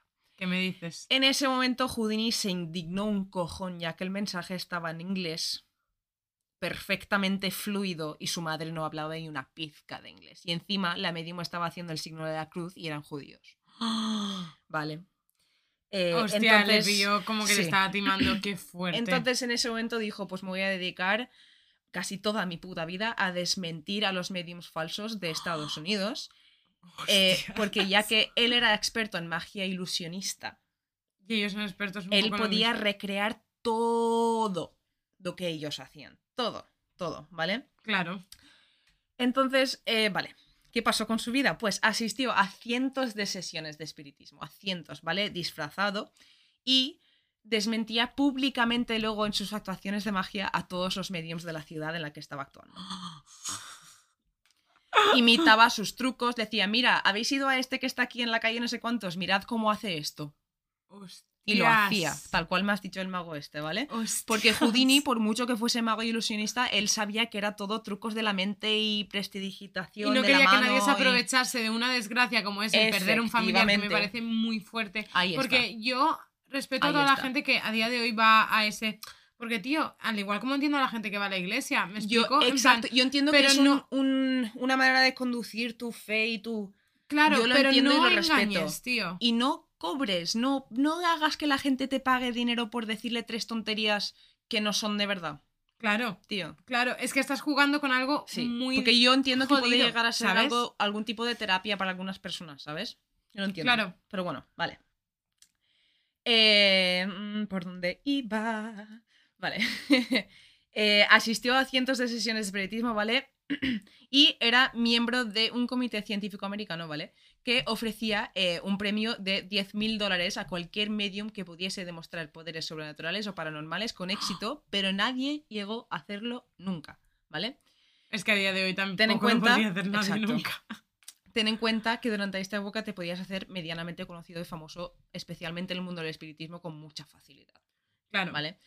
Por lo tanto, Sí. Houdini se pasaba el país cuando estaba haciendo sus giros de mago, yendo a sesiones espiritistas de incógnito, pero también es verdad que era un tío muy ocupado, tenía muchas cosas que hacer, ¿vale? Entonces, Tengo una pregunta, teacher. dime, A él, el espiritismo, a pesar de que se dedicaba a desmentir a la gente. él iba en busca de la verdad, él iba en busca de alguien que le pudiese demostrar que existía. Vale, él no Él- creía. Él no creía, pero no estaba cerrado a la a Vale. idea. En plan, él no iba a propósito, bueno, hablaremos un poco de eso. Vale. Él no iba a propósito a desmentir, sino que quería de verdad encontrar a alguien que pudiese decirle, soy real. ¿Quieres hablar con tu madre? Vale. ¿Sabes? Vale. En plan- Ah, Quería saber en qué punto así. estaba Sí. él. Vale. Vale.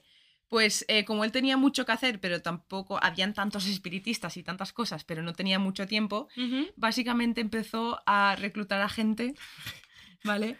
Y lo llamaba eh, su propio servicio secreto, ¿vale? Hostias. Y esta gente lo que hacían eran, iban 10 días antes a las ciudades que él iba a visitar, ¿vale? Para Sí. poder obtener información sobre los medios falsos y luego decírselo a él para que él lo pudiese desmentir cuando llegase, ¿vale? Oye, pues lo tenía todo bien montado, en verdad, Sí. ¿eh? Y dato interesante que me pareció guay, eh, la líder de este grupo era mayoría mujeres. Ujú. Eh, eran, y porque encima le estaba dando trabajo a mujeres, tío. Bueno, en un, en un ámbito sano, porque encima ayudó a mujeres que habían sido eh, un poco maltratadas en aspectos de por mediums que fuesen hombres, Vale. con las luces apagadas. Uh. Sí, rollo, necesitamos estar los dos desnudos para sentir la... Y aparte, ¿sabes? no es por nada, no sé si esto es machista o no, ¿vale? Eh, Mm. corrígeme a ver tú qué piensas.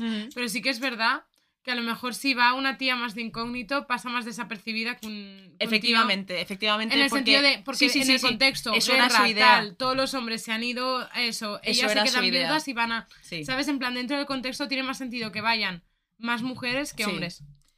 Eh, vale, pues eh, la líder de este grupo era una mujer que se llama Rose Mackenberg, ¿vale? ¿Vale? Era una investigadora ya de por sí de cosas, eh, fraudes y cosas así, ¿vale? Pero eh, se convirtió en investigadora de espiritistas y mediums y se dice que investigó a más de mil mediums de personas con poderes paranormales, entre comillas, y que absolutamente todos eran fraudulentos. Todos, todos, ninguno era real. ¿vale? Bueno, pues el gran beef de Houdini, Gran beef. ¿vale? Vale, Houdini fue a por una de las mediums más famosas del mundo de la época, ¿vale? vale, que Una mujer llamada Mina Crandon, ¿vale? Vale, no me suena. Eh, que su nombre de, de el nombre escénico, lo que sea, era Marjorie, ¿vale? Vale. Bueno, pues Uh, como la, se- eran considerados como los peores enemigos, ¿vale? Mm. Eh, Mina decía que su guía espíritu era su hermano Walter, que había fallecido, ¿vale? Y Vale. Que le hablaba a él y él hablaba, utilizaba a los demás espíritus, los- le hablaban a él y él le hablaba a ella. Sí, como ella si ella hablaba- es una intermediaria de Sí, la tierra eh, y el otro está. del cielo. Sí, vale, por pues- decirlo de alguna manera así cristiana. Y incluso él hablaba a través de ella, con su voz y todo. Sí, se dice, ¿vale? En sus sesiones las mesas se levantaban, se escuchaban voces, incluso veían apariciones paranormales, ¿vale? Se hizo tan, tan, tan, tan, tan famosa, ¿vale? Que sus sesiones de espiritismo se hacían solo bajo invi- invitación privada. Hostias. Además, Ella VIP. No cobraba nunca. Vale. Sí. Ah, justo lo que estábamos Ja, hablando, vale, sí, vale. No vale. cobraba nunca, ¿vale? Y esto le daba más credi- credibilidad, obviamente, ya que pues, no se podía argumentar que lo estaba haciendo por dinero en ningún momento. Porque la gente Vale. le podía dar voluntad. En plan, lo- Si que querían, sí. imagino que sí. Claro, claro. pero ella no pedía nada Exacto. en plan de 50 euros la Exacto. visita. Sí. Bueno, pues Vale. una de las personas más conocidas que asistía a las sesiones de esta mujer fue un hombre llamado Arthur Conan Doyle, ¡No! el escritor de Sherlock Holmes. ¡No! Sí. No, qué fuerte. O sea, yo sabía que este pavo estaba muy metido. Yo no lo sabía. Yo, sí que lo sabía que estaba metido en el mundo del espiritismo. Vale. Pero. Arthur Conan Doyle era creyente masivo en lo paranormal. O sea, además era miembro de un club llamado el Club de Fantasmas de Londres, que todavía existe a día de hoy. Gente de Londres, por favor, haceros. O sea, Alístate a ese club. Bueno, pues también eh, resulta que Arthur Conan Doyle en un momento dado había sido muy amigo de Houdini, Oh. ¿vale? El yin de su yang, digamos, ¿vale? Eh, Porque Houdini, miradlo así, miradlo como me lo he encontrado yo, ¿vale? Houdini, mago, ilusionista, hace magia, ¿sabes? En plan, es un tío misterioso, pero no cree en lo paranormal. Luego Vale. tienes al escritor de Sherlock Holmes, uno de los tíos más racionales y empíricos del puto mundo, que además en sus libros desmiente lo paranormal Tal y es cual. todo lógico y todo tiene Tal una cual. explicación, resulta ser súper creyente de lo paranormal. A mí me encanta, me encanta, me encanta esa puta dualidad. Porque sé que varios escritores, estos muy conocidos que tuvimos estudiando la carrera, Sí. estaban muy metidos en esos Muchos, ámbitos, sí. ¿eh? Eh, bueno, pues a- el Conan Doyle este, ¿vale? Eh, su creencia básicamente venía de cuando se murió su hijo Kingsley, ¿vale? Durante la Primera Guerra Mundial, como hemos comentado antes, y empezó a tener sus propias sesiones espiritistas con su mujer en casa con la esperanza de poder ponerse en contacto con su hijo otra vez, ¿vale? Tía, esto tú y yo lo hemos hablado y locura. Sí, a ver, este hombre, después de escribir Sherlock Holmes, ¿vale? Se dedicó totalmente a estudiar lo paranormal, ¿vale? Vale. creía en las hadas. Eh, y de hecho dijo, dijo que él esperaba que se le recordara más por su trabajo con lo paranormal que por sus novelas. ¿Vale? Y Doyle, fuerte. además, Arthur Conan Doyle pensaba que Houdini hacía magia de verdad. Y Houdini no, no había manera de que Houdini pudiese convencerle de que no. Ni enseñándole los trucos, amiga. Tío. Es como te digo, esto es naranja y te lo enseño y me dices, eso es verde. ¿Qué me estás contando? Es ¿Qué que, va, tía? tía. Me estás mintiendo. Tía, ¿por qué no hemos estudiado esa parte de Doyle? A mí me parece muy interesante, ¿vale? Ay, o sea, tía, vale. qué fort, qué fort. Bueno, pues en el año 1921 Vale. dejaron de ser amigos, ¿vale? Porque la mujer de Arthur Conan Doyle dijo que había logrado ponerse en contacto con la madre de Houdini. Y Houdini, al ser amigos y al ser, en plan, no automáticamente, ya te digo, él no pensaba automáticamente que todos eran fraudes, él quería Claro. encontrar el de verdad. Entonces dijo, pues hablemos, hagamos una sesión tal. Uy, Pero tía, poco antes de ofrecer esta sesión, eh, la mujer de Arthur Conan Doyle había hablado ya con la mujer de Houdini sobre su madre.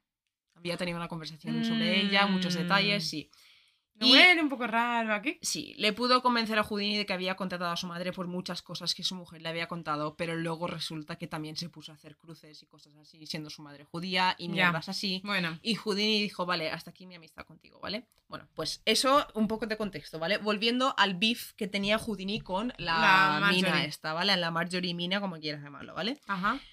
En estos momentos, ¿vale? Una revista eh, científica estadounidense había publicado un premio de 25 mil dólares a quien pudiese dar pruebas de una interacción paranormal bajo condiciones de prueba y con un comité delante, Vale. ¿vale? Y Arthur Conan Doyle recomendó a Marjorie. Vale. Vale. Y siendo una persona con mucha influencia del momento, Arthur Conan Doyle, tío, eh, la revista dijo, venga, pues vamos a probar esto con ella. Eh, Y la gente que estaban en el comité originalmente, ¿vale? Eran un profesor de psicología de la Universidad de Harvard, ¿vale? Vale, Un físico de la MIT, vale, el líder de la Sociedad de Estudio Psíquico Estadounidense vale. y un investigador científico de la revista. Vale, parece un chiste. Sí. ¿Pero te das cuenta de que Houdini no está en el comité? ¿No? Houdini era miembro de esta revista y de hecho la idea de esta investigación había sido suya, ¿vale? Pero cuando lo realizaron no le avisaron y se enteró por terceros y cuando se enteró canceló el giro que estaba haciendo, can- canceló sus próximas actuaciones de mago para ir a estar ahí para ayudar con la investigación. Dijo, a mí no me vais a hacer esto, hijos de puta. Hombre, y más siendo amigos. Exacto. Vale. ¿Sabes? Qué fuerte. Eh, antes de asistir a la primera sesión, esto es algo extraño, Houdini se envolvió las piernas durante horas, en plan se los tapó durante Vale. horas para que estuviesen más sensibles sus piernas a, a cualquier roce, ¿vale? Eh, porque Uh, uno de los trucos de Mina era hacer sonar un timbre en la habitación sin que nadie lo tocase, ¿vale? Vale. Y Houdini pidió que se pusiese el timbre entre sus pies para que cuando el espíritu del hermano de Mina Ajá. lo hiciese sonar, él pudiese notar cualquier tipo de movimiento debajo de la mesa con sus piernas súper Vale, sensibles, sí. ¿vale? Entiendo. Y según él, notó el brazo de Mina justo antes de sonar el timbre. Vale. Vale. Eh, la pilló tirando objetos y diciendo que los había tirado del espíritu. Eh, Vamos, que se le cayó la careta. bueno, Uh, eh, porque claro, en las sesiones a ti te dicen tenemos que cerrar todos los ojos. Si no cerramos los ojos no funciona. En plan, entonces Claro. todos cierran los ojos. claro. Y nadie lo sabría. Menos Houdini. bueno, Claro, esa era, iba a ser una de mis Me preguntas estoy- rollo. No sí. sé, no, no los. o sea, ¿Vio? las situaciones, luces bajas y todo el mundo con los ojos cerrados, ¿vale? Eh, y Houdini la vio pues con todos con las manos cogidos, ¿vale? Ella ah, ba- ba- bajando la cabeza y haciendo mover la mesa con su cabeza, porque como tenía las manos cogidas por todos lados, en plan, ¿sabes? Para, para que nadie dicen cómo va a mover la, la mesa si me está cogiendo de la mano, Madre ¿vale? de Dios. Bueno. Todo el lío, ¿eh? Aun sabiendo que era fraude, obviamente, dijo, Vale. va, me espero hasta que se haga más pruebas y los demás Ujú. también se den cuenta, tal. Pero se ve que todos sus periódicos estaban como enamorados de ella. Era una pava muy guapa, muy con mucha carismática, no cobraba, ayudaba, ayudaba entre comillas a la gente, ¿vale? Y decía que todos decían que no podían encontrar pruebas de que todo era falso. Vale.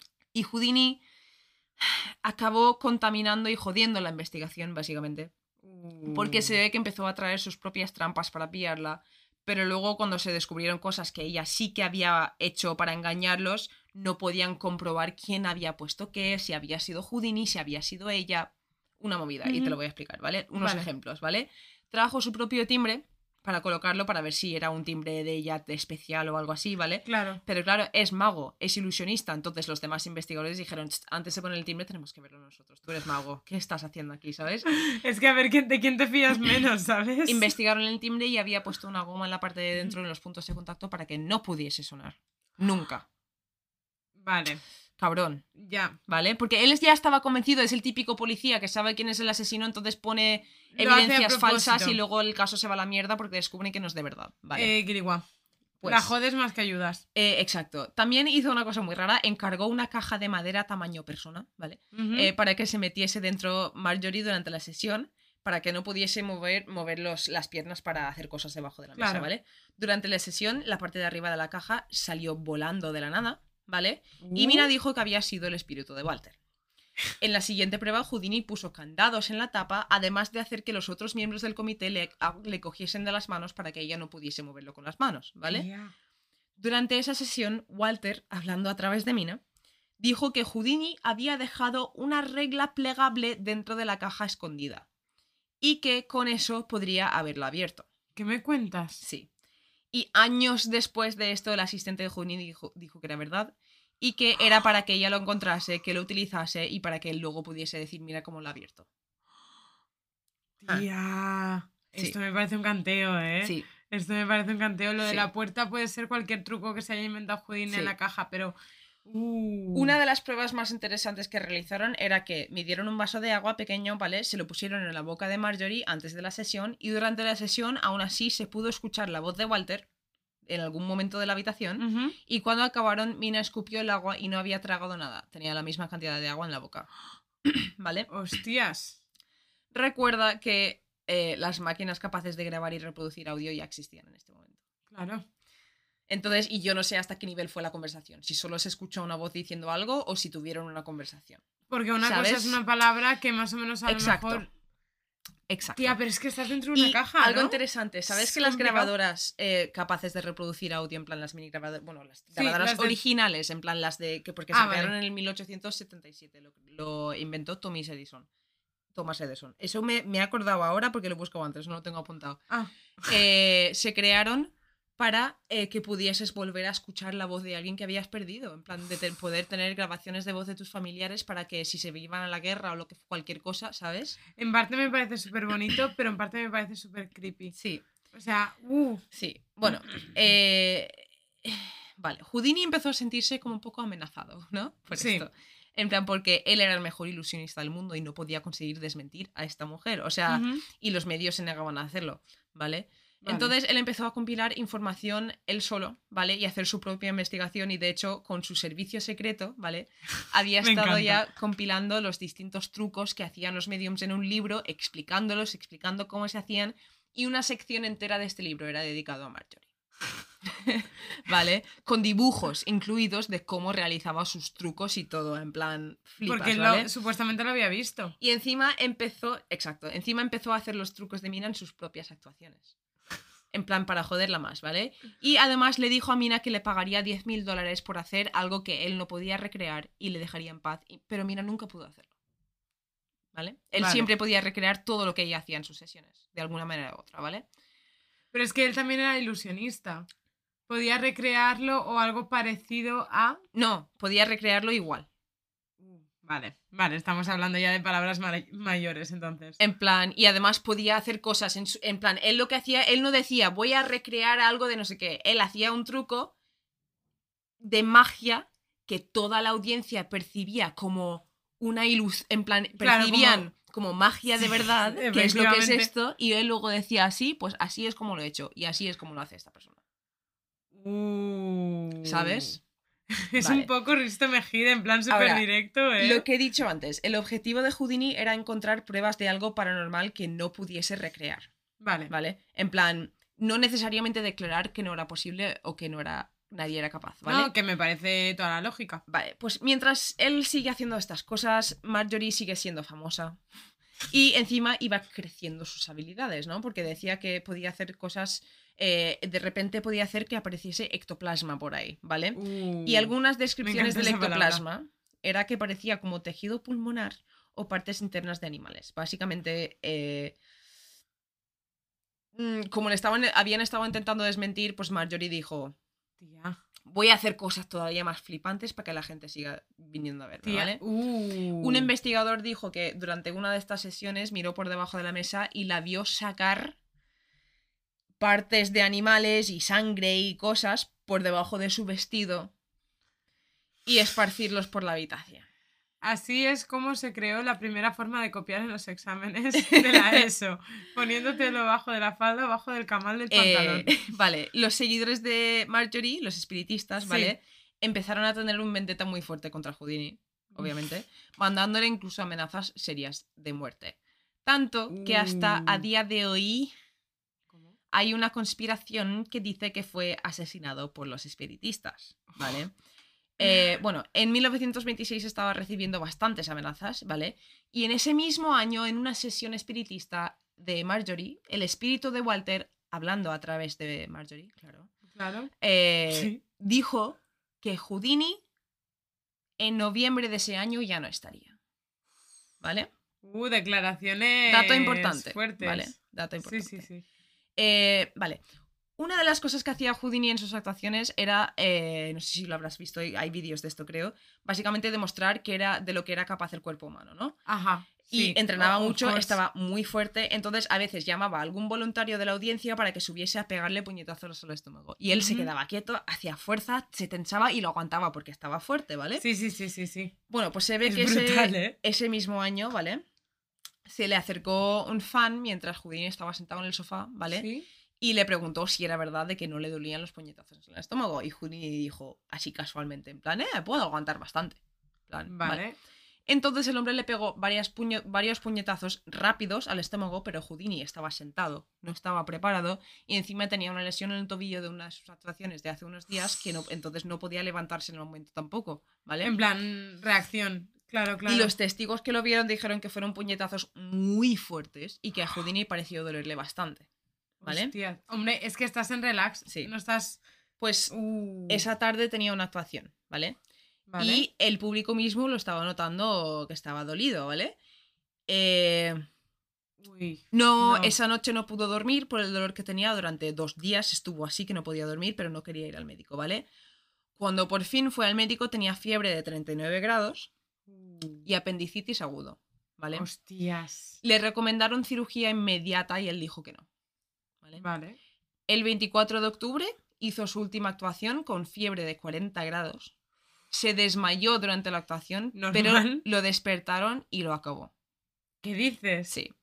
Después de la actuación lo llevaron al hospital y murió ahí el 31 de octubre de 1926 a los 52 años. 52 años, que es un chaval. Sí. Eh, un chaval tampoco, pero joder, que es joven todavía. Y eh, bueno, la conspiración de que le habían matado a los Venga. espiritistas, ¿vale? Era algo tan, tan, tan, tan, tan, tan, tan fuerte que en el año 2007 el hijo de su sobrino nieto ¿Sí? quiso ¿Su exhumar su cuerpo para realizarle una autopsia, pero al final se lo denegaron.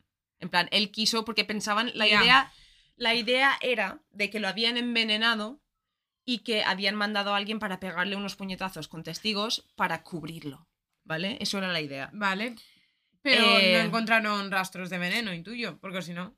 No, no, bueno, es que no creo que no hicieron el autopsia, en plan... Porque fue, se tomó Exacto. como una conspiración y punto. Ahora, eh, como datos, últimos datos, ¿vale? Vale. Quiero recalcar que Houdini no es que no creyese, ¿vale? Sino que iba en busca de pruebas definitivas y nunca las encontraba.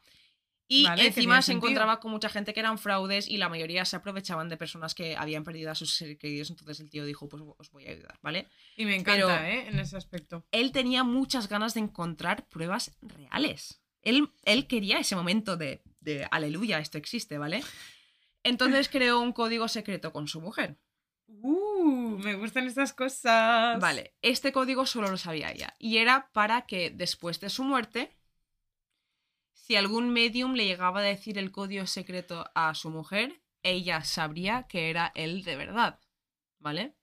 Me sonaba esto de algo, no me acordaba que era así. Pues algo que no te dije la última vez que te lo conté. eh, ella asistió a un montón de sesiones, ¿vale? Hasta que por fin encontró a un medium, No, un hombre, no una mujer, no. que le dijo que se había puesto en contacto con Houdini. Y en la sesión espiritista que tuvo con ese medium le dijo el código secreto. No. La mujer de Houdini incluso firmó una declaración diciendo que el medium No. lo había conseguido. Pero no, tía, no. unos no. años más tarde se descubrió que el código se había filtrado en una biografía de Houdini y la mujer tuvo que retirar la declaración. ¿Pero ella no lo sabía? La- ¿O ¿el había mentido a propósito ella? ¿Quién? La mujer.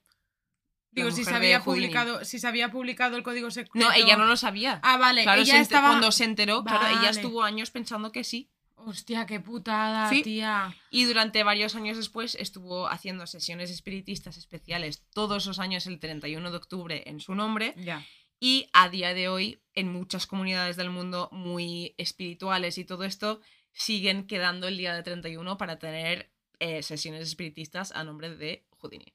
Tía. Y hasta aquí mi. Jo, historia. Yo quería que lo de, yo quería que lo del código fuese verdad. No, tía. Hubiese sido, hubiese sido brutal. ¿eh? Hubiese sido lo Hubiese mejor. sido brutal. Hubiese sido lo mejor. Claro, por eso te he preguntado, entonces la mujer ha mentido. pero No creo que después de todo No, lo no, que ha no. hecho. Sí, ella, Ella pensaba sabía. que Lo que pasa es que años después se enteró de que alguien había escrito una Vale. biografía de él, que ella nunca se había enterado de esa biografía y que estaba el código, de alguna Vale, manera lo vale. habían conseguido, estaba dentro. Tía, qué mal, qué mal. Pero me ha encantado. O sea, no sabía lo. O sea, yo había.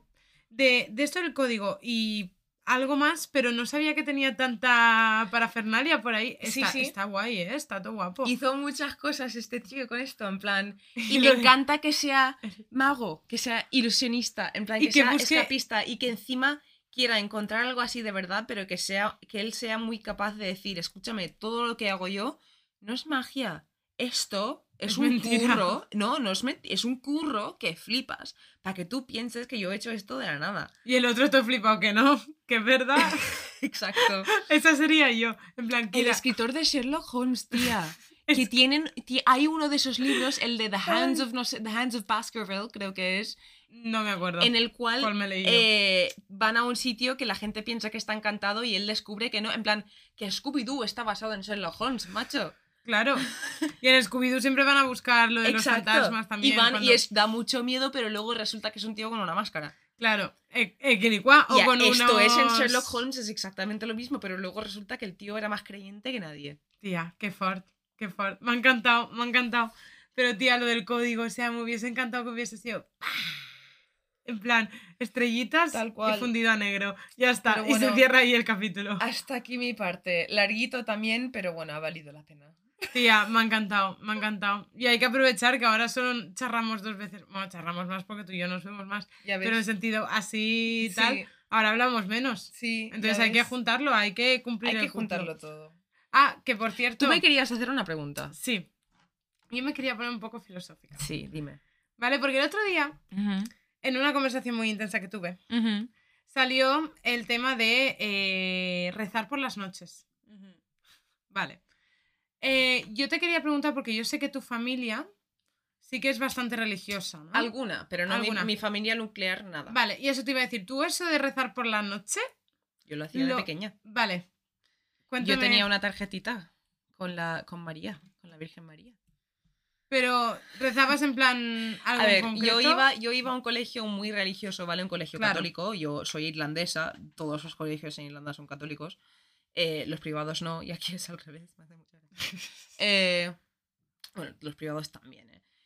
Pero nosotros, pues eso, nos inculcaban y además mi colegio estaba al lado de una iglesia. Mis padres son ateos, siempre lo han sido, y, pero a mí nunca me han dicho Dios no existe ni nada de eso. Entonces yo cuando iba al colegio, pues veía todo La el mundo que creía, entonces yo pensaba que también creía, ¿vale? Y pues yo rezaba todas las noches antes de irme a dormir y pensaba, claro, a ti te enseñan que tienes que pensar en- y desearle cosas buenas a tu familia y cosas así. Pues yo rezaba y decía, ojalá mañana eh, eh, no venga el profesor de sé qué, ¿sabes? En plan. Pero yo tenía, porque yo tenía una cama, ¿cómo se dice? Las camas dobles estas. el- Literas. Tenía una litera, ¿vale?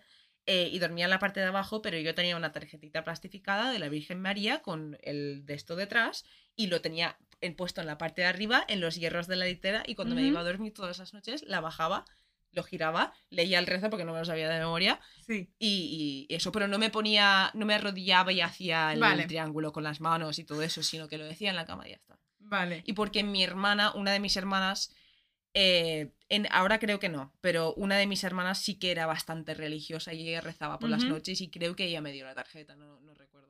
Pero tampoco es algo que ni me inculcaron mis padres, es un viaje que hice yo sola de pequeña viendo cómo estaba el mundo y llegué a la conclusión a la que llegué, que es que soy atea, o más, más bien agnóstica. Yo también estoy en ese punto. Estoy a un 95% agnóstica, 5% atea. Sí, ¿Sabes? Si- No sé. Es un poco algo raro. sí. Pues yo recuerdo que mi nani, la chica, la mujer que me cuidaba, que es. Antonia, que tú sabes que yo la amo como si fuera Sí. mi madre, ella sí que era de. era catequista. Era la que daba la catequesis de la Sí. comunión y todo eso. O sea, que estaba muy metida en la iglesia, pero a la vez tampoco era eh, religiosa. ¿Sabes Sí. lo que te quiero decir? En el sentido de ir todos los días a misa y todo. Solo simplemente colaboraba con la iglesia. Sí, ¿Vale? Y ella sí que, pues yo qué sé, algunas cosillas sí, pero nunca me han inculcado el tema de, de leer, en- o sea, leer, rezar por la noche, ¿sabes? Y el otro día hablando con, con una amiga, mi amiga me dijo, mi madre sí que era de rezar por las noches, pero como a mí no me gustaba, sí. lo que acabaron haciendo cuando ella era pequeña era dar las gracias por algo en un día, ¿vale? Pero eso me parece ya fuera de la religión, eso me parece una buena práctica. En plan, y es algo que también eh, me lo dijeron el psicólogo en aquellos tiempos bonitos en los que iba al psicólogo. Ajá. Eh, que, eh, que algo bueno que se pueda, en plan, si te cuesta a veces ver las cosas buenas que tienes y todo eso, algo bueno que puedes hacer es todos los días, ya sea por la noche, cuando sea, pero me- antes de a dormir, te sientas y escribes las cosas por las que estás agradecido ese día. En plan, pues hoy no ha llovido, tío. Y eso doy Tal las cual. gracias por, aunque sean cosas pequeñitas. Y eso ya fuera de la religión es algo que psicológicamente es bueno, tío. Es Tía, bueno pues recordarse me a sí mismo esas cosas. Me lo dijo mi amiga y dije, jo, qué bonito, porque nunca lo había pensado así. Yo sí que he rezado de ponerme de rodillas, ¿eh? O sea, y decía, pues. Yo eso lo he hecho una vez en la vida. Y yo alguna vez lo hice hasta que ya, pues ya Fue no. un momento desesperado y además también fue el, el, ¿cómo decirlo? ¿Cómo es la palabra? El catalizador ¿Sí? del momento en el cuando yo dejé de creer en Dios también. Fue porque la, la última vez que recé fue por algo tan fuerte que me puse Claro. de rodillas y todo. Y no estoy diciendo que recé para que eh, mi madre me diese un chocolate y no me lo dio y dejé No. de creer en Dios. Estas son cosas un poco más fuertes de la vida, mm, ¿sabes? Y nada, me pasó una cosa así muy joven que me impactó mucho y en ese momento dije, pues Dios obviamente no existe. Eh, Entonces yo con la idea de agacharse y rezar tengo un sentimiento extraño, ¿sabes? Yo sí que lo he hecho, pero me parece más bonito lo de dar las gracias. Mm, mm, Lo Sí. que tú dices, me parece terapéutico. Sí, Porque creo que, y, eso, y por eso te he dicho que tenía una pregunta filosófica, ¿no? Porque creo que eh, actualmente vivimos en una socie- sociedad con muchos inputs, con muchas cosas y damos, continuamente. damos por hecho muchas cosas Y, también. por ejemplo, algo tan simple como es leer, la gente está dejando de leer porque es algo que le lleva mucho tiempo. Sí. En cambio, se ve un vídeo de un libro y ya sabe de qué va el libro, Claro, ¿sabes? Y en vez de invertir cuatro horas Sí. en leerse un libro, invierte 20 minutos que le cuenta el libro tal cual. pero te pierdes esos matices de, de- de la vida. Entonces creo que también al tener tantos inputs, también tenemos muchísimos inputs negativos. Exacto. Las redes sociales sabemos cómo Todo lo son. negativo te va a impactar más que lo positivo. Eh, quilicua. Porque la, la serotonina o como sea, lo que, lo que suelta nuestro cerebro en esos momentos de ha pasado algo bueno es momentáneo. Pero cuando te pasa algo malo te puede pesar porque somos, somos seres que tendemos a Sentir y padecer. y padecer y las cosas malas pues son muy malas y las cosas buenas pues mira, han pasado y son buenas, pero ahí están. Ya han Pues, pasado, ¿sabes? Dentro de toda esta mierda de que si uno en Twitter, que si el otro diciendo lo de la moto, ahora sale un político y dice no sé qué, me parece que coger por la noche y sentarte cinco minutos contigo mismo a decir, ¿por qué puedo dar las gracias hoy? Pues a lo mejor es porque has ido a comprarte un monster a nuestro amigo de la Sí. frutería y has estado ahí dos minutos charlando con él y pues te ha dado la vida, ¿sabes? Sí, te, ha- te ha sí, hecho sí, la mañana, pequeñas, ¿sabes? En plan, tío, pues eh, desde que tuve esa conversación he decidido que a partir de hoy voy a escribírmelo por la noche porque me parece como algo terapéutico. Y lo quería comentar porque me. Así por reflexionar un poco en ese aspecto y. Pues mira, voy, voy a proponer una cosa.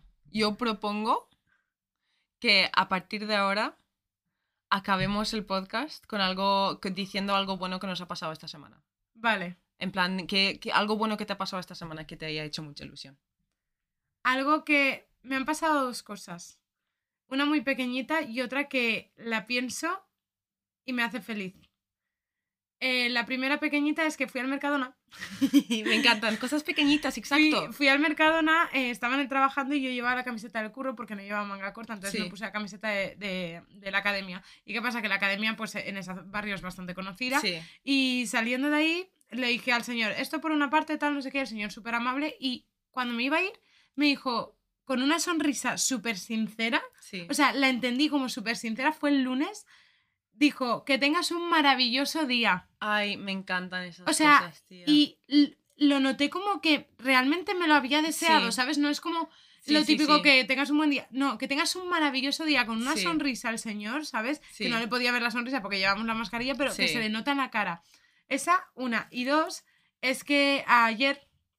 eh, espero que no lo escuche nadie en mi trabajo, pero ayer eh, uno de mis compañeros de trabajo, pues Sí. fue su último día y fuimos a tomar algo todos juntos. Sí, Y no sé, me encantó ver por un momento como el equipo tan guay que, que tengo en el trabajo, porque sé lo que me ha costado estar a gusto en un equipo de Sí. trabajo y ver todo ese amor y compañerismo y todo eso. sí. Y no sé, lo pienso y me hace feliz, porque encima a mí también me cuesta muchas veces quitarme el chip de trabajo y tú lo sabes. entiendo. Y ahora que lo estoy haciendo poco a poco, es como que me da...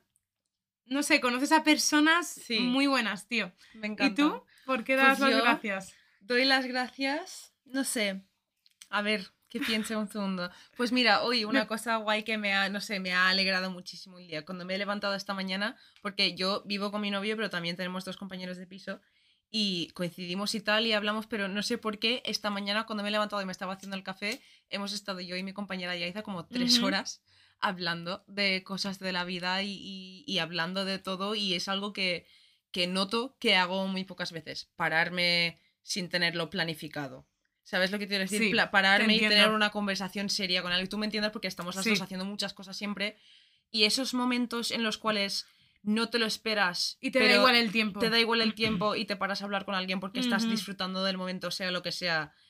No sé, mm, veo que con, con cuanto, o sea, cuando más mayor te haces, menos momentos de esos tienes, creo. y más los aprecias cuando los Y más tienes, los tía. aprecias cuando los tienes. Ayer hubo un momento, joder, que no lo escuche nadie porque me, está, me va a dar mucha vergüenza, pero ayer hubo un momento que estaban como todos hablando y yo como que me, me, me, me puse fuera de la conversación y dije, jo, qué guay, ¿sabes? Porque Sí. siento que son, eran las 11 de la noche, Mm, pero lo que dices tú, no me importaba llegar Ahí tarde. está, sí. Estaba súper cómoda, Sí. ¿sabes? Y súper guay. No sé, tía. Y por eso, no sé, me ha parecido súper buena idea también que lo propongas para acabar así el Ah, que capítulo, sí. tío. En plan, no sé, buenas vibras, tío. Tío, buenas vibras siempre, joder. Y ahora que nos vemos menos, bueno, que nos escuchamos, nos escucháis menos, me, parece, me parece buena idea. Sí. Y Ay, nada, pues hasta aquí. todo. Feliz, feliz Halloween, chicos.